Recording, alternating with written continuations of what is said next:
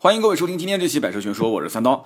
今天这期节目呢，我是出差在西安，在酒店里面录制啊，然后呢是用的手机录的，所以如果音效不太好的话，大家多多见谅。那么今天跟大家聊什么车呢？也就是最近这两天，我估计很多人看微博或者是看朋友圈，应该看到了啊，有些人加了盾牌朋友圈，呃，应该有发，就是关于最近我的这个动态。好，上期节目我也介绍了，就是去西安参加了马自达的一个活动，CX 杠五。那么这一期节目不是充值啊，提前跟大家讲好，只是我真的是想聊一聊这个车，马自达的 CX 杠五。之前好像节目里面从来也没说过。既然是我们今天周六的节目，那我就抱着一个客观的角度去说这个车啊，没关系，就算厂方的人知道了我啊，因为马自达长安马自达好像之前还真没跟我合作过，他知道我啊，说听说过你，哎，你是做什么的？他问我做什么的，啊，长马看来这个对于这种就是新媒体的关心程度可能还不是特别的高啊。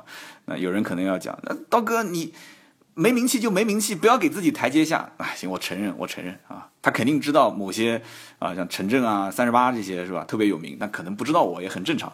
但是这一次通过哎这个活动，大家不就认识了吗？对不对？但这期节目我仍然还是从一个很客观的角度去讲这个车，因为。呃，第一天是上市发布会啊，我们就是现场啊，通过跟很多大网红去直播嘛啊，我们直播也拿到了很多特权啊，比方说户外展示的那个车辆，我们可以在外面看，我们也可以，我们是唯一可以进到车内，就是。发布会现场的那个大广场上面不是会放一辆车吗？那一般是不会给人进去看的啊。我们也可以打开车门，也可以看。当然了，当时我提出还是不要进去看了，因为为什么呢？毕竟这种展示车辆，你别说不进去看了，你就是用手去摸，摸的上面全部都是手印子的话，那很多的一些媒体啊，他们要拍照片、要摄影，对他们来讲效果不是特别好啊。我们还不能那么自私。那么所以呢？呃，我们通过这个跟很多直播圈子里面的一些啊网红，那我们在现场就看到了很多第一时间能看到的景象。那么大家可能是通过汽车之家、通过微博、通过可能微信的一些订阅号得到了这个消息啊，说啊 CX 杠五这个车换代了。那么这个车当时在发布会现场，我先说说我的印象啊，他是把一辆 CX 杠五直接给拆了啊。那他把这个车拆了是想证明什么呢？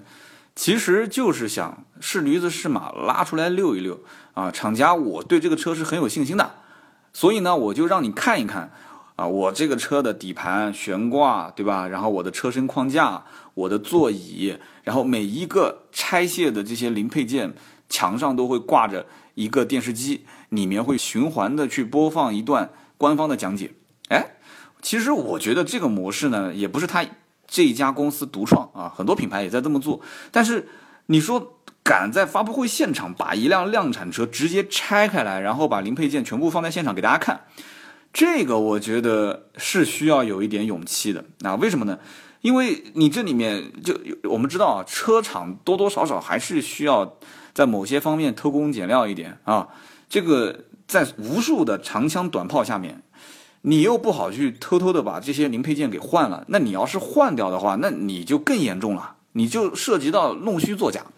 那你要是货真价实的拆开来之后，把这些量产车的零配件放到现场，那好与不好，甚至于你都能看得见这些零配件是上面打的什么，就是那些标记，因为车厂很多的零配件不是自己产的，对吧？它都要从第三方去去采购，那上面的标都没撕啊，你都能看得见哪个零配件是来自于哪个工厂哪一个品牌。所以这个我觉得是需要一些勇气。虽然拆车这件事情很多啊，不管是车厂自己在拆，啊，就对比拆车也好，还是自己拆，还是说第三方的什么所谓的自媒体平台也在拆，这个我们见的也多。但是发布会现场拆一辆车，这真的这还是需要一点勇气啊！发布会的现场拆一辆车，其实我在当时是杭州还是哪个城市的？呃，这个高铁站，我当时也发过一次微博啊，就是吉普啊，吉普把自己的一辆大切给拆了啊，拆完之后用那个呃钢丝绳把它吊在空中，就是你从各个角度去看的话，你会觉得很炫啊，非常的炫。那这也是拆车，就现在好像厂家都喜欢拆车啊，不知道这是跟谁学的。就拆车这件事情呢，我觉得啊，认不认可？我很认可。可是拆车这件事情，呃，怎么说呢？就从根子上来讲的话，应该说是相当于给老百姓一个基础知识的普及。为什么这么讲呢？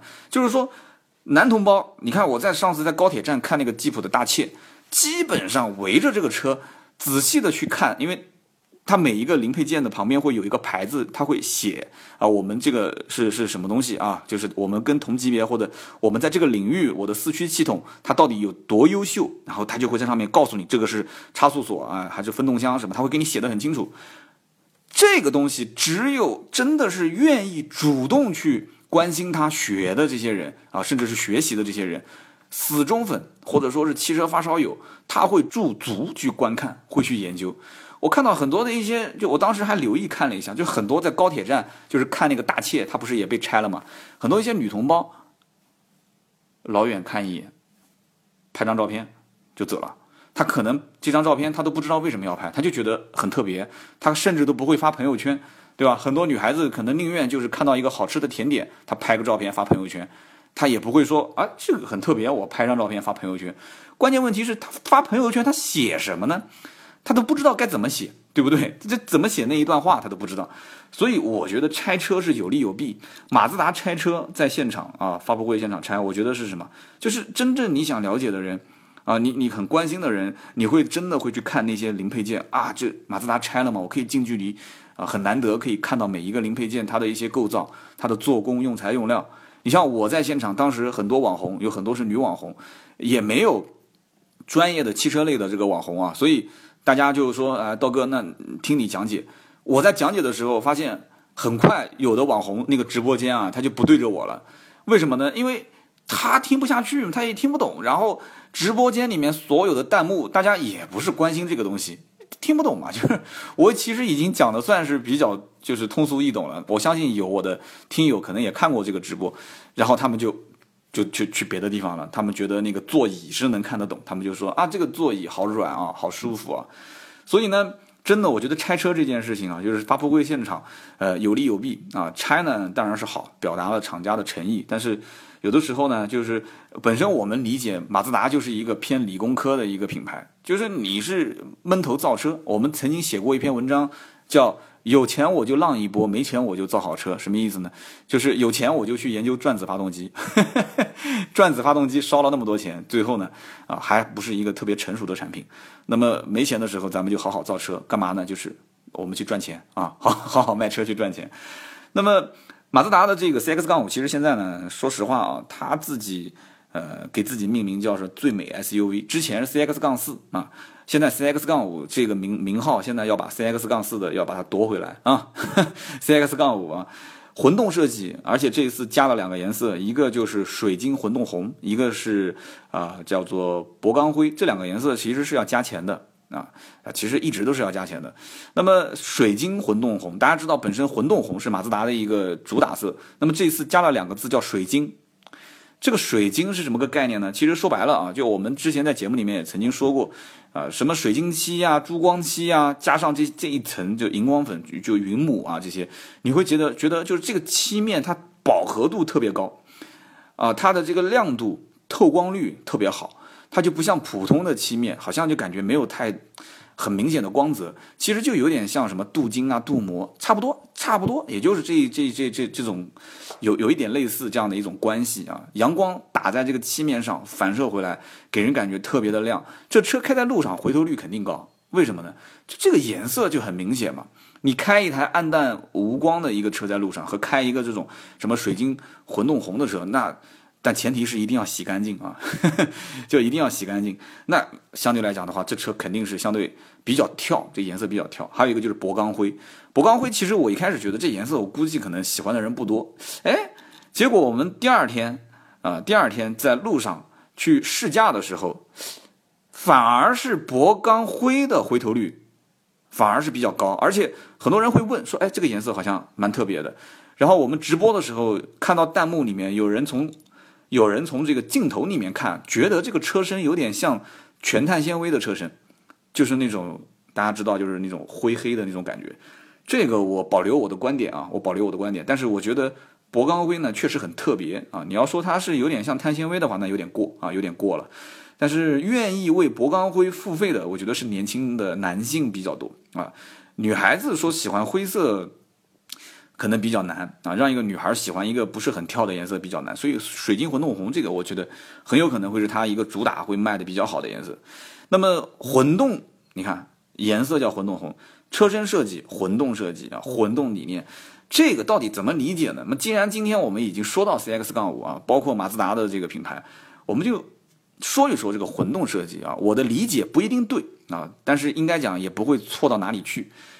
呃，我个人这么理解啊，就是说它有点类似于什么呢？日本的设计师是希望把它设计的就像人的这种面部表情一样的，笑啊、哭啊、啊愤怒啊这种悲伤啊。那车子它不可能变换表情，对不对？你车子嘛是固定的，我把车身线条做好之后，它都是固定的，那这怎么能变换呢？哎，怎么变换呢？通过光和影的效果，光影。啊，光影在车身上去流淌，这样子让它产生一些动态的表现。哎，那日本设计师认为，就是我要让它像人的这种脸部的表情一样，让它多变。那这不就是他现在混动所希望能设计出的一种感觉？其实韩国车也这么玩嘛，韩国车叫流体雕塑啊。虽然后来说什么升级到二点零、三点零时代，但是这个我觉得韩国的流体雕塑，就仁者见仁，智者见智了啊，就。索八啊，当时流体雕塑，然后后来索九，我个人感觉就是韩国的流体雕塑已经从当年很夸张的，就是车身线条就是特别的，就有点过了，你知道吗？就是车身线条就是各种就是曲线，因为它这种最包括混动设计最核心的就是，呃，不用那种长线条直线去去做勾勒它的线条，而是用那种曲线配合各种曲线。上上弯曲、下弯曲，因为我不是设计师，我说不出那种太专业的术语啊。但我的理解就是，它不会用像德系车那种啊，就是很多的一些平面的线条，很多的一些直线条去营造车身，而是用很多的一些曲面。但我的理解就是，韩国的像特别像当年的索八，韩国的这种流体雕塑，它是把这些曲线用的太多了，用的太多了，所以就给人感觉很凌乱。马自达的这个车，哎，我觉得相对来讲啊，这个我们不吹不黑啊，就从设计上来讲的话，打分肯定是非常高。你说最美那可能有点夸张，因为个人对于美的这种这种感受它是不一样的。但是你做广告吹个牛逼嘛，这个我觉得能认可啊，这个没没没什么好说的，大家都吹自己是最牛逼的，对不对？那外形给一个比较高的分数，这个没有问题，而且确实是跟很多德系品牌啊，或者是其他国别的车。比起来，那种设计的那种感觉确实差别很大啊！我一直在节目当中，我对马自达的外形设计都是给很高的分。我们当时这车停在停车场旁边，一辆奥迪，对面一辆宝马，就很明显，水晶混动红再加上一个这种混动的设计，又是一辆洗得干干净净的车停在那边，那回头率不用说了嘛。我们自己找车，远远的看一眼就知道哪一辆。这个我觉得。确实是能博得很多人的眼球啊，甚至于可能很多人就冲着这个车门我都不拉开就想买单，就想买单。我相信有些人会是这样子啊，那这都是说好的。很多人可能听到这里觉得啊，刀哥你这期节目还说不充值，那说半天都是好的，你肯定是被充值了嘛。哎，再说两句好的啊，我不管你认不认为我被充，反正再说两句。第一个，有些人是认为把车当成什么，当成工具来造。你们家的锤子会设计成造型吗？肯定不会嘛？对吧？谁你说锤子给你搞那么多什么花枝招展的造型，你反而不会买。锤子就是锤子嘛，它就是一个它就是一个工具嘛，对不对？但是有些车厂它是把它当成艺术品去造，那这个花的心思就多了。但是呢，我反过来就要问了：你当成艺术品去造的话，这种水晶混动啊，什么漆，对吧？就这种水晶混动红混动设计理念，谁来买单？对不起，那肯定是消费者买单。那你又投入那么多研发啊，这种设计师肯定费用不低嘛，对吧？那么你又那么那么高逼格，对吧？你去卖，那定价是不是能更便宜呢？啊，所以一会儿我们再说价格。那讲讲价格，讲讲同级别所有的这些车。他的竞争对手那个个都是狠角色，真的，你你想想看啊，随便说说什么途观啦、奇骏、奇骏啦，对吧？什么途胜啦，啊，途胜你别小看韩国车啊，降完价性价比也不低。我曾经有期节目也说过途胜啊，什么欧蓝德，别激动啊，欧蓝德现在卖的也很好啊，什么指南者、翼虎、CRV、RAV4、自由光、探界者，个个都是狠角色啊。我们一会儿再去说。那么继续讲啊。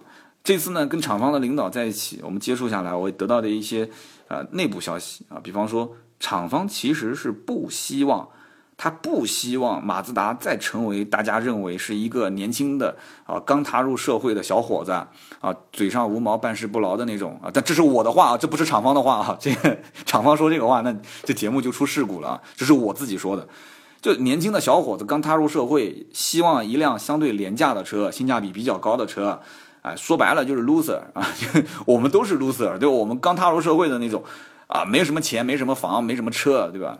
想约个妹子，就兜里面也没钱的那种，就是他不希望自己的客户定义是这样子啊，要去掉这样的一些影子，想要打造出什么呢？就是说，哎，马自达是什么人消费呢？是那些有品位、很高雅的这样的一些人。其实我觉得这是一个挺危险的营销的方式，为什么呢？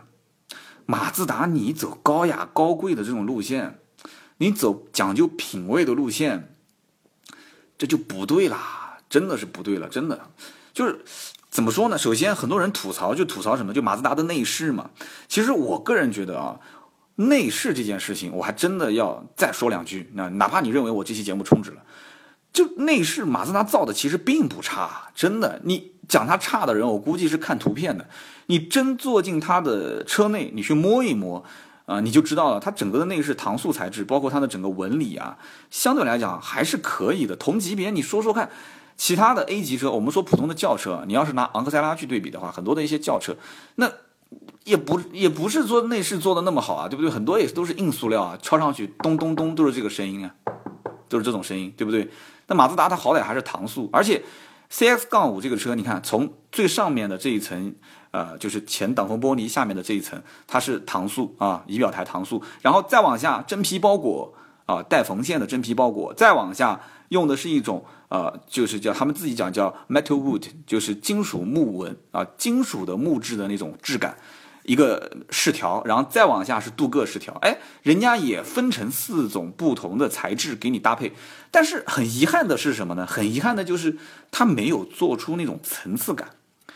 大家去看，包括昂克赛拉也是一样的，它没有做出那种层次感，所以很多人坐进车内，他会发现，哎呀，怎么这么 low 啊，黑不隆咚的一片。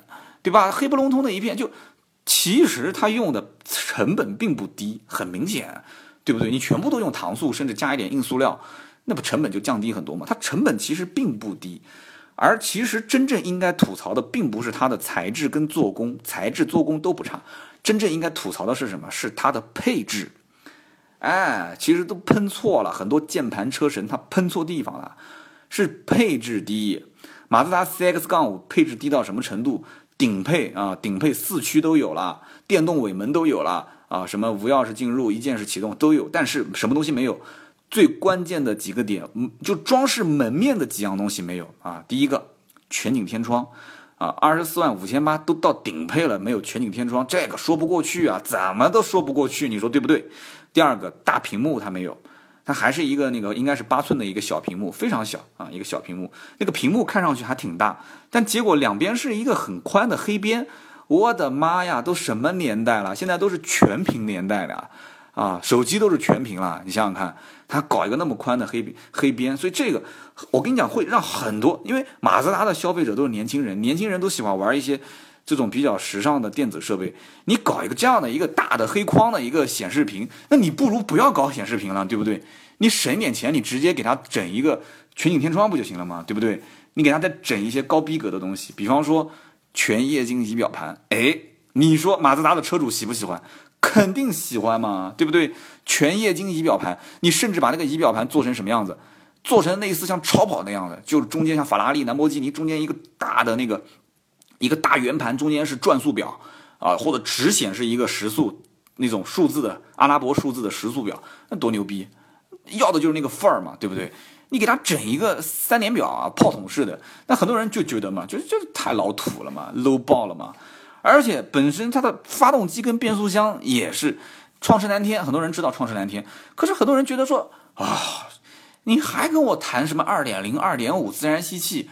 哦，low 爆了，就是一个老发动机，这个老发动机、老变速箱，你还卖这个价格啊？你要这期是充值的节目，厂商肯定不让说，对不对？那这个都是现在很多人真的是发自内心吐槽的东西啊。那你说它老的东西就一定不好吗？但马自达到现在为止，它就一直是坚持自然吸气啊。你让它整一个涡轮增压，它也不好整。其实它非常容易整涡轮增压。马自达本身是有涡轮的技术，而且马自达跟丰田两家公司是是是有交叉控股，但它不像雷诺日产那种控股形式啊，就是大家都基本上就是你你你你是我，我是你的那种。他们俩应该我记得没错，应该是控了百分之五点几啊，就仅仅是技术上的一点合作。但是我相信。丰田给他用小小排量涡轮，肯定愿意嘛，对不对？我觉得一点问题都没有。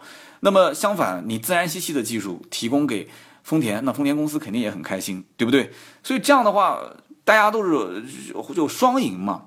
所以我觉得这一点啊，就是厂商希望去掉它年轻化啊那种廉价车的一些影子是好事，但是你要让它打造成一个讲究品味和高雅的客户群体。打造这样的一种形象，我觉得是挺危险的一件事情啊。据说拍了一部广告啊，光是买这首广就广告里面这首歌花了一百五十万啊，整个片子也是三分多钟啊。有那个广告真的逼格非常高，整个广告片没有讲任何跟车的性能操控，就像以前老马六的那个广告，zoom zoom，然后管排气管，然后漂移那个轮胎冒烟的那个镜头没有啊，没有。这个广告如果你从头看到尾，最后给你加一个。什么什么呃，宝格丽啊，或者给你加一个什么爱马仕这样的一个标志，你可能甚至就以为，你可能甚至就以为这就是宝格丽的广告啊，爱马仕的广告，就是一个奢侈品的广告，估计是花了不少钱啊，花了不少钱。所以他现在是希望用这种高大上的一些男模女模，用这样的一些场景去营造这样的一款车啊，所以我觉得真的这个不一定是一件。不一定是一件正确的事情，不一定是件好事，因为老百姓买这一类车型还是要接地气，就是一个代步的车嘛，稍微有一点点运动的感觉就可以了。我也不是真的要你那么运动，对不对？这一代车型呢，改进的地方也挺多啊。有人讲说座椅变长了，坐的也更软了。因为上一代车型我没有深度体验啊，我跟大家也说过，我跟长安马自达之前我也没有合作。到目前为止，严格意义上讲，我跟长马也没有合作，也没有一次合作。为什么呢？因为这一次其实我是相当于跟斗鱼合作，啊，是斗鱼平台邀请我说，哎，刀哥，你能不能帮忙做一个专业的讲解？因为我们这边很多的主播都是娱乐化的主播，对吧？你像女流啊，打游戏的啊，像这个钱小佳啊，这个户外主播，啊，我们我们这次呢就，哎，我们说可以跨界啊，我来做做一个汽车的讲解，哎，也不算是长马跟我直接的合作，所以长马的车我没有去试过，说实话，我也不关心长马之前的这些这些产品。什么什么昂克赛拉啦也好，或者马自达 CX 四、CX 五也好，甚至家里面其他的一些车，我不关心。我为什么不关心？有人讲是没充值你不关心是吧？不是，因为你我我关心不过来，你知道吗？太多了，同级别的车，你不管是昂克赛拉也好，还是这个 CX 杠五、CX 杠四也好，同级别的车太多了。而且你像 CX 杠四这个车，它不严格意义上讲，它不相当于是一辆紧凑级 SUV，因为它太小了。它按我看就是一个。跨界车，它应该是跟昂克赛拉直接竞争的车型，就自己跟自己就是直接竞争车型，CX 杠四，我是这么认为的。而且我认为这车本身，它跟其他的竞争车型应该也都是一些轿车，它就是个跨界车，对不对？所以，我甚至于就是我拍视频的时候，我还拍过一次昂克赛拉，哦，当时也讲解过那个车，为什么呢？因为那车是我们公司员工的车，啊，当时我们拍这个车的时候，我觉得，哎，你是一辆新车嘛，对吧？然后我们刚开始拍视频，说拿这个练练手。那么今后嘛，我希望肯定是有机会多了解了解，因为马自达作为虽然讲销量不高，但是它是一个是一朵奇葩啊，真的是一朵奇葩。它跟本田的这种风格特别像，但是本田这两年大家知道的就混得风生水起，对不对？跑量的车，本田的思域啊，本田的雅阁，这都不用说了，这卖的呼啦呼啦的。啊，然后 SUV 就更不用说了，什么 XRV 啊这些，那真真的缤智那卖的就小型 SUV 第一第二啊，然后再加上什么奥德赛这些也也卖的都很好嘛，然后再加上家里面还有什么车，让我想想啊，思域啊，还有冠道嘛，冠道也是啊，一直都卖的不错，而且产能一直不足，所以我觉得马自达它缺一点点东西，它的火候没到本田这样，就像我们今天啊，昨天。大家听节目应该是昨天了，就昨天推了一篇文章。我们推那篇文章就是讲昂克赛拉跟思域两个车之间的对比。大家那篇文章看了吗？啊，就现在的文章是这样子的，就是我会口述一些我的观点，实际的写的这个操刀的人是刀妹，啊，然后刀妹会把我的这个口述的这个观点全部融入到这个文章里面，所以这个文章有我的观点，也有刀妹的就原创的东西啊，所以这个我当时就就很巧，因为昂克赛拉正好和 CX 杠五都是在一家 4S 店，就是长马 4S 店，我们当时直播的最后一站就在长马。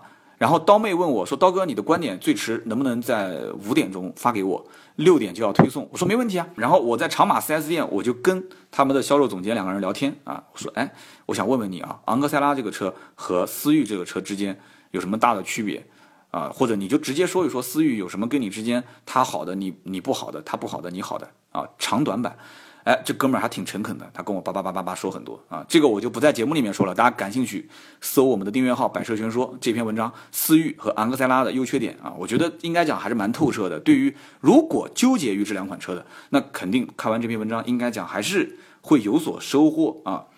那 CX 杠五这一代，我我个人刚刚讲什么座椅变长了，什么变软了，这都是感官上的，厂商也没有说公布相关的数据。我觉得真正变化的是什么？真正变化的是这个车的一个是隔音，二一个是它不加了一个那个叫 GVC 嘛，啊，叫做加速度矢量控制系统。我当时在说昂克赛拉的时候，我也说过这个东西。就简单的讲是什么呢？它就是过弯的时候让你更加的平顺，一句话就说完了。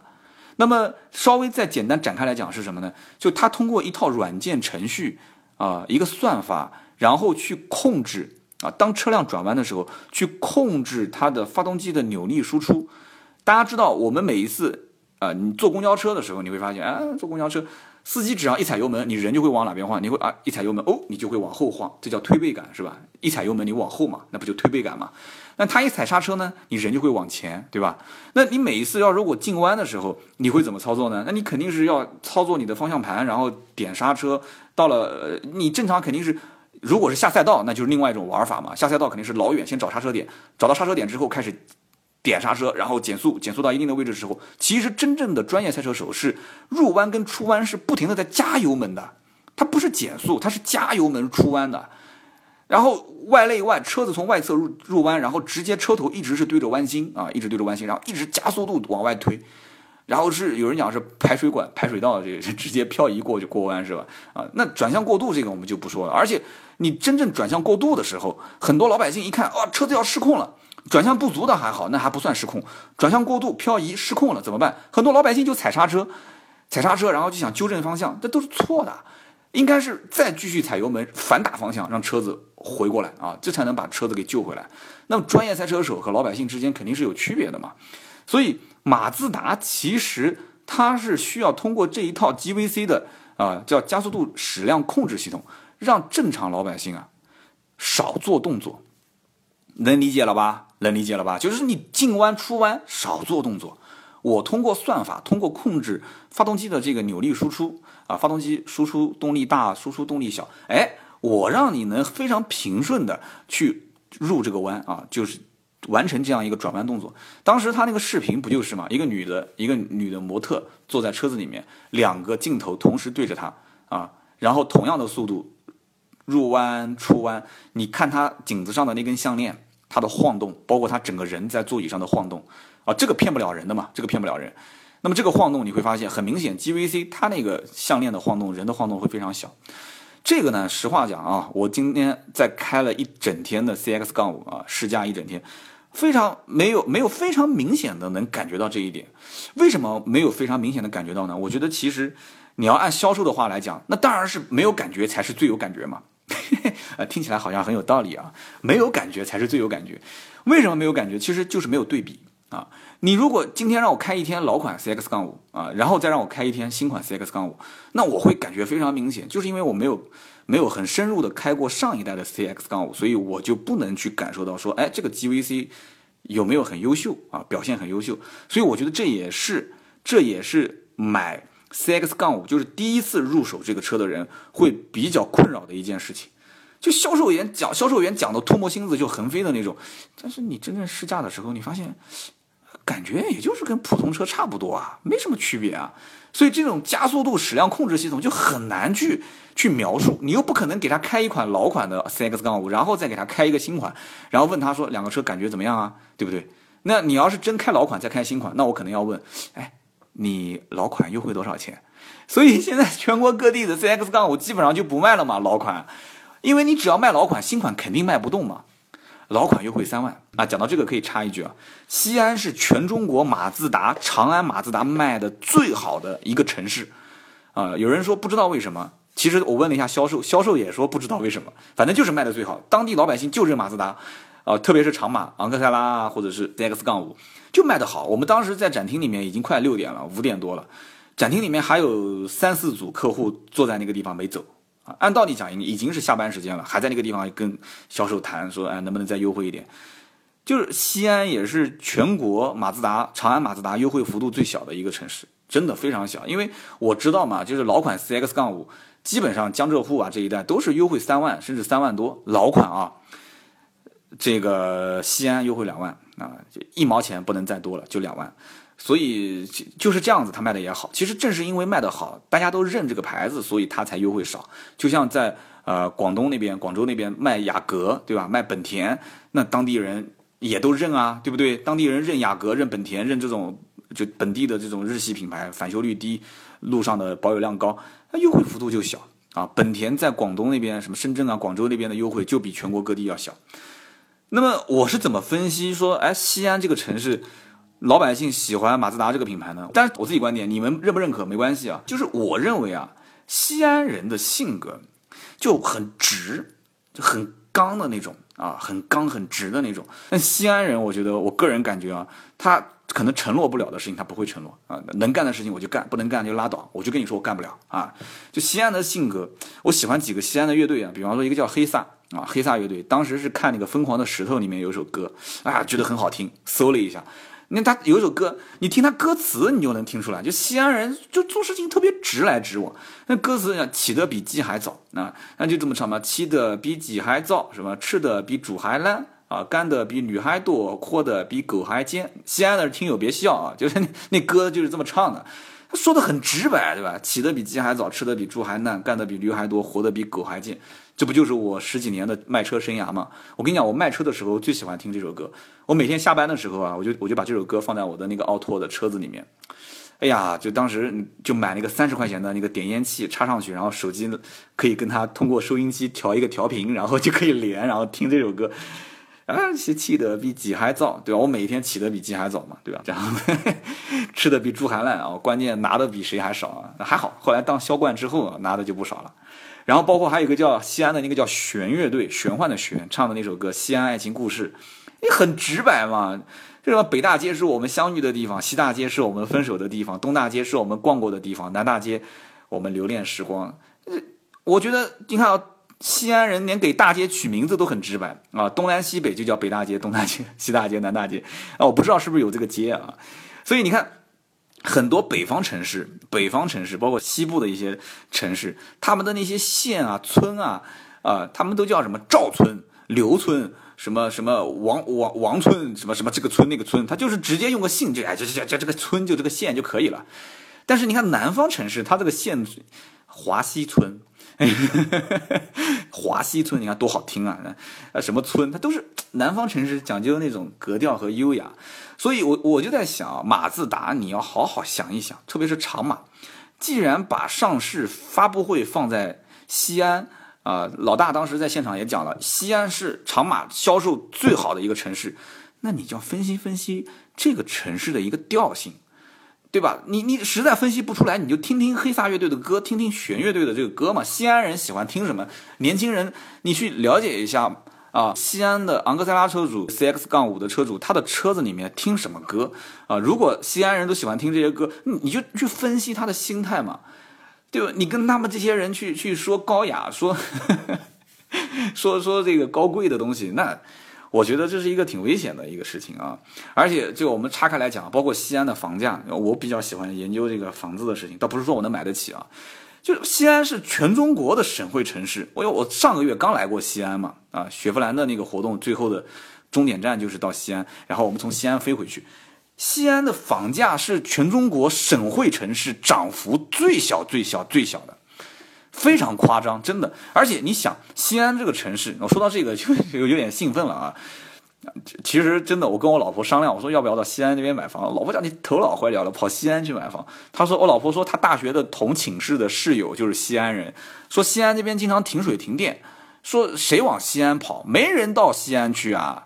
西安只有整个陕西的一些更穷的地方的人会到西安这边来打工，而且平均收入也不高，人均工资都很低的。后来我打出租车的时候，出租车司机也跟我说，说这边工资都不高。所以后来我了解了一下，西安的这个房价一直上不去，也有这一部分的原因。就是说，第一个，它其实是个二线城市，和南京啊、什么武汉、郑州、成都、甘肃的兰州离它很近啊，跟这些城市其实一个级别啊，规模只大不小啊，对不对？西安现在不是也在造新城吗？啊，是叫曲江是吧？一个曲江，一个高新，但是规模太大，就摊子铺的太大，所以它没有一个核心的区块。啊，没有，就什么地方都想搞开发，但是你没有核心区块，那就很头疼了。那就不像南京说以前说开发仙林，然后开发河西，管房价蹭蹭蹭的涨。那炒房，那炒房团他至少也得知道炒哪一块嘛，你政府都不知道哪一块重点发展，这很头疼。还有一个是什么？就是这个地方的人口八百万，讲起来地铁也有了啊，也在造也有，而且还入驻了一个韩国的三星公司。但这个很很头疼，不巧你入什么国家 企业不好，入了一个韩国三星，结果中韩关系又那么紧张啊！就据说这个工厂也是现在半停滞状态。我今我今天住的这个酒店附近也都是很多韩国人啊，也是个韩国社区。晚上我看旁边代驾的很多车前挡风玻璃上面贴的都是韩文，都是韩文，就你要代驾你可以找我啊，然后都是韩文。那我们可想而知，就这个城市，那你想让它拉动整个的房价就很困难。啊，没有外来人口啊，外来人口也不是长期居住在这边，那就很头疼了。你陕西人口才多少？整个陕西省才三千七百万人口啊，就我也研究了一下啊。然后呢，你说河南省旁边，河南省九千四百万，将近一个亿的人口，四川省八千多万的人口，所以你这样比下来的话，整个的四就是陕西省，你哪怕把周边城市的人口流动过来，外省人是外省的人又不会过来投资或者是。工作什么的，那本省又只有三千七百万，本身你这个西安就占了八百万了啊，也基本上是，呃，就五分之一了，差不多吧啊，所以这样的话就很头疼，拉动不了啊，这房价我估计很多炒房团也是在观望啊，因为现在很多地方限购了嘛，所以很多人手上有钱，他可能是观望。西安只要来过的人，应该多多少少会考虑说，哇，这地方房子真的好便宜啊，是不是投资一套？但是就 就会很犹豫这件事情。呃，说到这些差的有点远啊，我们还是说车。其实 CX 杠五或者说马自达在整个的西安当地卖的好，我觉得很大一部分原因就是首先对颜值的要求。西安我看了一下，这个男娃女娃长得真的就女孩子皮肤很白啊，身材啊长相都不错。男孩路上反正我不知道我在的这个区域是怎么回事，我看到路上这个小帅哥啊，真的。这个这个这个，你说他是男模的标准，那个有点夸张了。但我看那小小年轻的小娃，这个真的形象都不错。所以路上你他们这些就买马自达，那你很正常。年轻人那对于这些车子的颜值要求就会很高。那么对于动力啊各方面，我觉得真的没有太多要求。所以呢，马自达其实是讲究什么呢？讲究就是说，哎，我是在一个四十公里每小时和八十公里每小时这个区间内最容易驾驶的车。它其实很理性啊，它非常理性啊。四十公里每小时到八十公里每小时，我在这个，在这一个功率和扭矩范围内，我的输出绝对的平顺，啊，我的驾乘或者说整个的操控，绝对的啊，比同级别更加的就是精准啊，更加的舒适。OK，那我就自然而然的，我觉得我的车的操控就是最好的，因为你绝大多数的情况下，你不是去飙车啊，你不是去劈弯啊，你不是去什么跑山啊。哎，所以这件事情呢，我觉得我认可，那我非常认可。其实马自达，说实话，我平心而论啊，我对这个车的各种满意度都比较高。可是你真让我花钱去买一辆，哎，我还是会有一点掂量掂量的，因为我也是一个说实话比较肤浅的人啊，我也需要一些品牌带来的一些社会的认可度啊。我觉得厂商其实想把它的调性拔高，也是在希望把这个品牌的社会认可度啊。提升一个档次，但是我觉得这最基本的一步就是你先让这个车满大街先跑起来。那么想让它满大街跑起来，首先就是你要先研究研究竞争对手啊！真的，你不能不研究竞争对手啊！啊，我估计可能马自达的现现在的这些在任的领导都是年纪比较大的啊，应该换一些年轻人上了，真的应该让挪一挪位置了啊！如果充值的节目，我是不敢说这个话的。老领导应该挪一挪位置了，要让年轻人上一上啊！真的应该看一看竞争对手全景天窗，你要让个新的领导上全景天窗，他绝对不敢说不上啊。然后什么虚拟仪表啦、大屏幕啊这些该有的必须都得整上啊！别说什么顶配了，我估计次顶配就得整了。所以这些东西才是能换得市场消费者人民币投票的一个关键点，这才是关键点。包括坚持自然吸气这些东西，你全世界都可以坚持，马自达你全世界都买自然吸气都没关系。但对不起，在中国这么大的一个市场，这么多的一个人口，你就给他整个 1.0T、1.2T 又咋样？你说是不是？你说昂克赛拉，昂克赛拉那个车子被被本田思域打成那个样子。本田思域有什么了不起的？说实话，我到现在有人讲说我老是说本田不好，就不是说它不好，就是说我可能对这个品牌很多调性我不是特别感冒，你知道吗？就是一点零 T，你卖给谁？一点可是对不起，那一点零 T 它就是便宜嘛，对不对？一点五 T 的十三万多的这个版本，它和它和昂克赛拉的，就是本田思域一点五 T 十三万多的版本和昂克赛拉一点。呃呃，一点五升的十三万多的自动挡中配，价格差不多，那他就很吃亏啊。马自达肯定是很吃亏嘛，所以马自达就出了一个比较低的金融的一个贴息的政策，但是本田是没有金融贴息，而且还要加价，所以这样的话销售就稍微能扳回一分啊，就跟客户讲说，啊，我们的这个价格呢是有优惠的，而且同时我们还会有金融贴息。那本田思域那边说，对不起，我们要加价，而且我们贷款没有贴息，那这可能。有些人有犹豫，可是对不起，有些人甚至连进马自达的店的机会都不会给你啊！他看到官方定价，看到一点五 T，看到这个这个这个十三万多配置比你高，他就不会再进你马自达的店了，所以这就会损失非常多的客户。我觉得 CX 杠五也会遇到同样这样的一个问题点，就很多人觉得这车不便宜啊，这价格我看了一下，老款跟新款也没有变化特别多嘛。就有人讲你不是特别便宜的话，你说什么变得更安静了啊？什么双层夹胶玻璃 PVB 中间啊加上这个隔层胶片，我我可能连机会都不会给你啊！我机会真的都不会给你。同级别的竞争对手太强悍了，真的是太强了。途观啊，所以我觉得大众就挺坏的。你途观 L 上了以后，途观你就别卖了，哎，不行啊，我还是要卖，我要下沉到紧凑级，再往下啊。那个丝绸之路版，一九九八，十九万九千八，二十二万五千八，官方啊不讲让价幅度，但是经销商给个三万块钱优惠，我的天哪，十六万多，十九万多买一辆大众的途观哎，那你看销量现在七八月份的销量，呼啦呼啦一个月卖的那真的是，你有人讲说都是一个这一个都老掉牙的车型了，都应该停产的车了，怎么卖那么好？为什么卖那么好？便宜哎。还是有很多人认大众这个标哎，配置哪怕再低，就是有人买，而且上汽的领导他也很开心啊，对不对？上汽领导讲说啊，我我年底肯定要冲量嘛，每一年年底上汽大众、一汽大众、上汽通用那都是前三嘛，那这个车就可以拉销量嘛，面子上也可以很好过。经销商呢，经销商哎，这种车型，经厂商也知道优惠幅度大，经销商厂商给经销商补贴。各种补贴、贷款补贴，或者是单车补贴、区域补贴，经销商卖卖也不亏钱啊，让你买点装潢什么的，啊，我给你优惠三万，你买个两万块钱装潢、一万块钱装潢，所以卖的也挺好。将来卖出去的车你还回来修，还要买保险，哎，不挺好吗？厂家也乐意，经销商也乐意啊。那些需要买大众什么所谓的撑门面的那些消费者，他也乐意，所以途观也很强势啊。你现在你说十六万多手动挡起步，十七万多、十八万、十九万，你现在这个马自达 CX 杠五，途观现在就一直在那个位置，就是狙击你们这些啊新款车型，那怎么办呢？太坏了，大众真的特别，我跟你讲，就一肚子坏水。奇骏，奇骏，你别看奇骏，奇骏很长一段时间也是这个级别当中的销量第一啊。哎，你别看人家一招鲜吃遍天。呃，二点零 CVT 的那个版本，就十九万六千八的那个版本，卖的很好啊。为什么卖的好？因为它很聪明啊，中控大屏幕、GPS 导航、倒车影像、全景天窗、无钥匙进入、无钥匙启动、定速巡航，什么都有，什么都有。有人讲什么都有，十九万贵了，再给你优惠两万，两万多块钱，十七万贵不贵？十七万贵不贵？这个车子中间还最近应该是今年年初还增配增了一次配。就日产它也很聪明啊。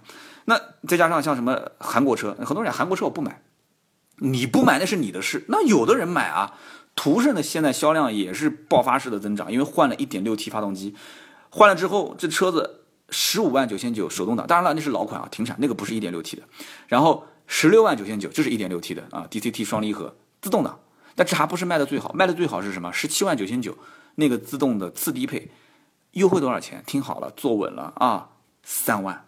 十七万九千九优惠三万，也就是说十五万就可以买到一个途胜的啊，也是什么无钥匙进入启动啊，什么都有，自动空调、双气恒温也都有，优惠三万，十五万一辆途胜啊，很多地方的行情都是优惠三万，就少一点也是两万五、两万六，所以你竞争环境很恶劣，真的是很恶劣啊！什么福特翼虎这些我们就不说了，福特翼虎我们就一个一个稍微一句话点评啊，你像福特翼虎外形、空间这些。那都是当仁不让，也不算差，对不对？卖了那么久了，一直是热销车型。最关键的是什么？福特的经销商网点特别多，服务能力很强，所以福特卖得好很正常，对不对？你马自达，你很多城市可能就一家店，一个城市一家店，两家店。那福特可能一个城市四家店、六家店，啊，你可能有的城市长马可能都没有，但是福特它有啊。然后像本田 CRV 那就不用说了，新款上市换 1.5T，然后加上混动，人家拿得出手啊，对不对？而且你像丰田的那个叫 RAV4，叫荣放，丰丰田嘛，对不对？丰田就光挂个丰田标卖的就好，返修率低嘛，口碑。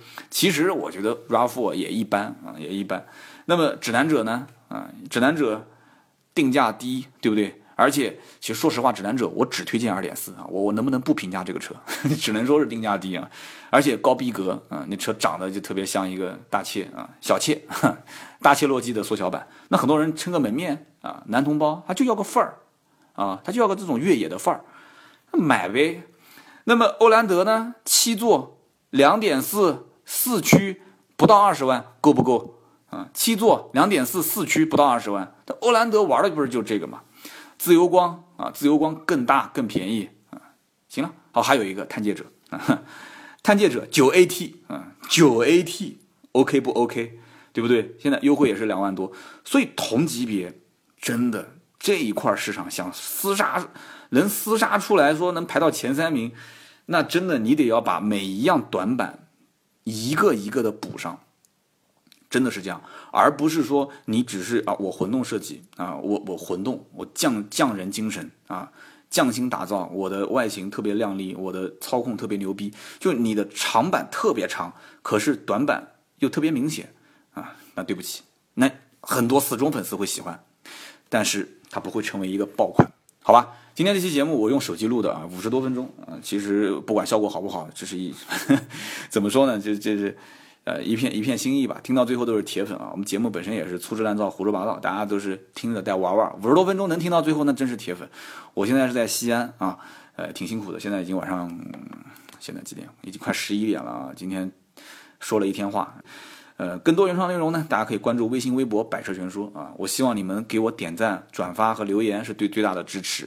好的，今天这期节目呢就到这里，我们下期接着聊。